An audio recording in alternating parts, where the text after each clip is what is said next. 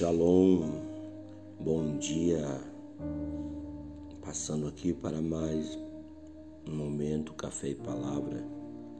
E hoje eu quero meditar com você em Mateus, capítulo 4, que nos diz assim: Então foi conduzido Jesus pelo Espírito ao deserto para ser tentado pelo diabo. E tendo jejuado quarenta dias e quarenta noites, depois teve fome. E chegando-se a ele o tentador, disse: Se tu és o filho de Deus, manda que essas pedras se tornem em pão. Ele, porém, respondendo, disse: Está escrito: Nem só de pão viverá o homem, mas de toda palavra que sai da boca de Deus. Então o diabo transportou a cidade santa e colocou-o sobre o pináculo do templo. Ele disse: Se tu és o filho de Deus, lança-te daqui abaixo, porque está escrito: aos seus anjos dará ordem a teu respeito, e tomar-te-ão nas mãos para que nunca tropeces em alguma pedra. Disse-lhe Jesus também: Está escrito: Não tentarás o Senhor teu Deus. Novamente o transportou o diabo a um monte muito alto e mostrou-lhe e mostrou-lhe todos os reinos do mundo e a glória deles. E disse-lhe: Tudo isso te darei, se prostrado me adorares. Então disse-lhe Jesus: Vai-te, Satanás, porque está escrito: Ao Senhor teu Deus adorarás e só a ele servirás. Então o diabo deixou, e eis que chegaram os anjos e o serviram. Esse texto ele é muito rico para nós, ele traz ensinamentos, ele traz para nós verdades. E é bom nós analisarmos que o inimigo, nosso inimigo Satanás, inimigo do nosso Deus, aquele que persegue a igreja, persegue o povo de Deus, persegue o próprio Deus, a intenção de Satanás sempre de início foi usurpar, o, assumir o lugar de Deus, porque Satanás é invejoso, ele está sempre querendo ocupar o lugar de Deus. Nós precisamos entender que estamos num campo de batalha muito muito sério e aonde nós não podemos baixar a guarda. Né? O diabo ele tem seus meios, tem seus artifícios para enganar, para seduzir, para lançar no coração do homem a vaidade, a soberba, o orgulho, que foi um dos primeiros pecados né, cometidos, que foi Satanás. O seu orgulho levou ele querer ser igual a Deus, ele querer ser maior do que Deus. E ele tenta plantar no coração do homem esse orgulho de querer ser algo mais que o outro, por isso nós vemos hoje tantas pessoas arrogantes, tantas pessoas mentirosas, né, tentando é, enganar, destruir umas às outras. Mas nós precisamos entender que isso faz parte do jogo de Satanás e não do jogo de Deus. Porque Deus ele não trabalha dessa maneira. Deus ele não suporta a injustiça. E nós precisamos praticar a justiça, porque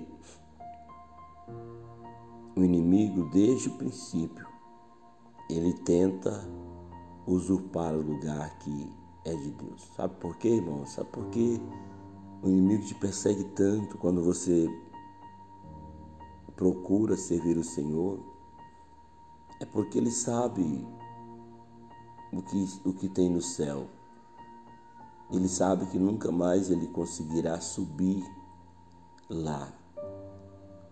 Mas a mim, a eu, a mim, a você, Jesus nos deu esse direito e nos fez essa promessa que um dia nos levará para morar com Ele. Então o inimigo ele, ele quer fazer de tudo mesmo para impedir você, impedir que você possa chegar né, no centro da vontade de Deus, aonde o Senhor ele preparou o lugar para mim para você.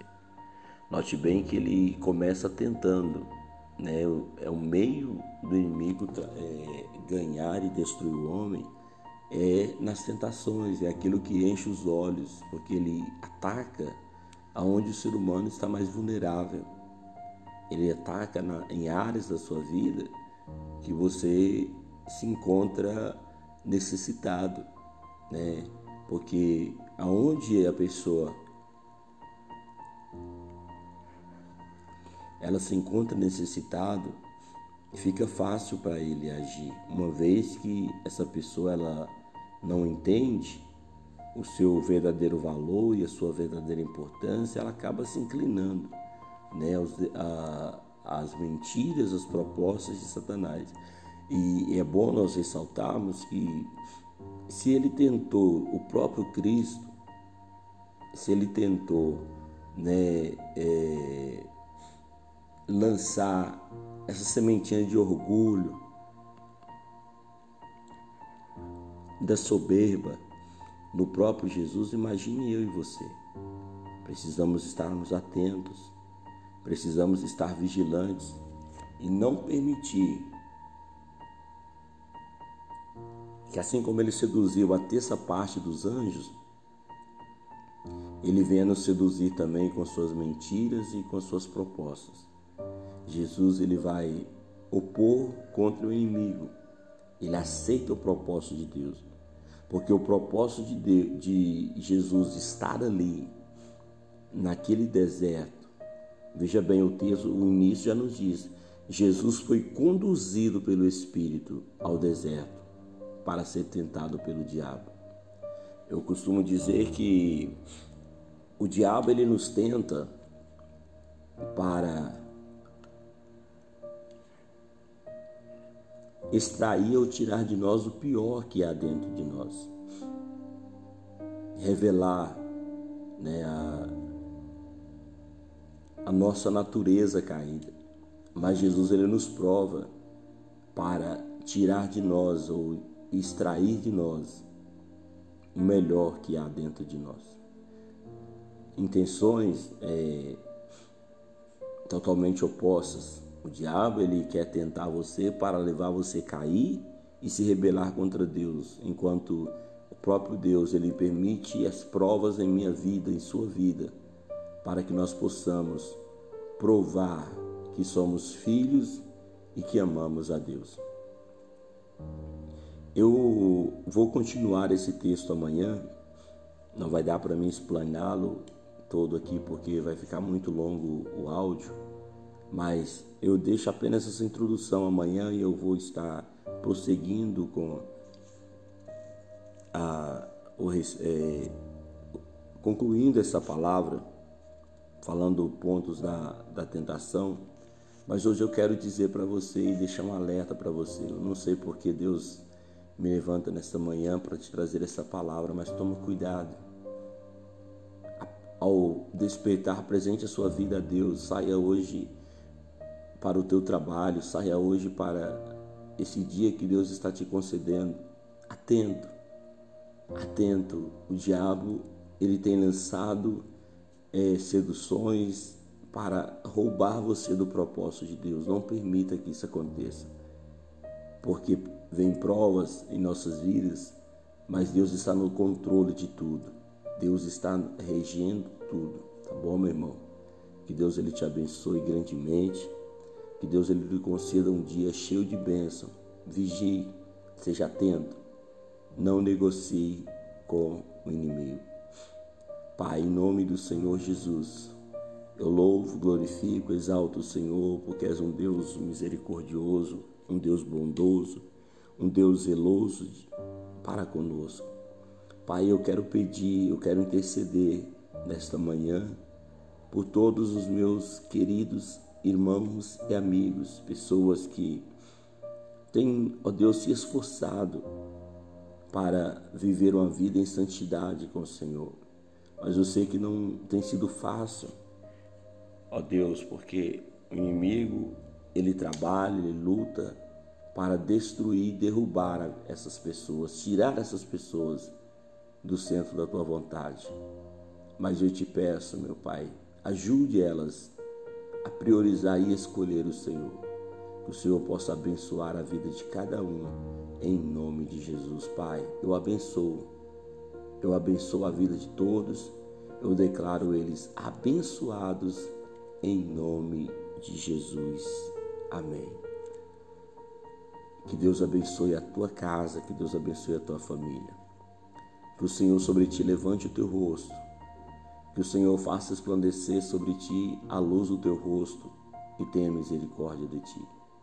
Que o Senhor sobre ti levante o teu rosto e te dê a paz. Amém. Tenha um dia abençoado, tenha um dia de vitória. Deus é contigo. Estou orando pela sua vida. Estou intercedendo por você. Faça a sua parte, vigie. Aproxime-se de Deus e o teu inimigo fugirá de vós. Amém. Abraço, fica com Deus.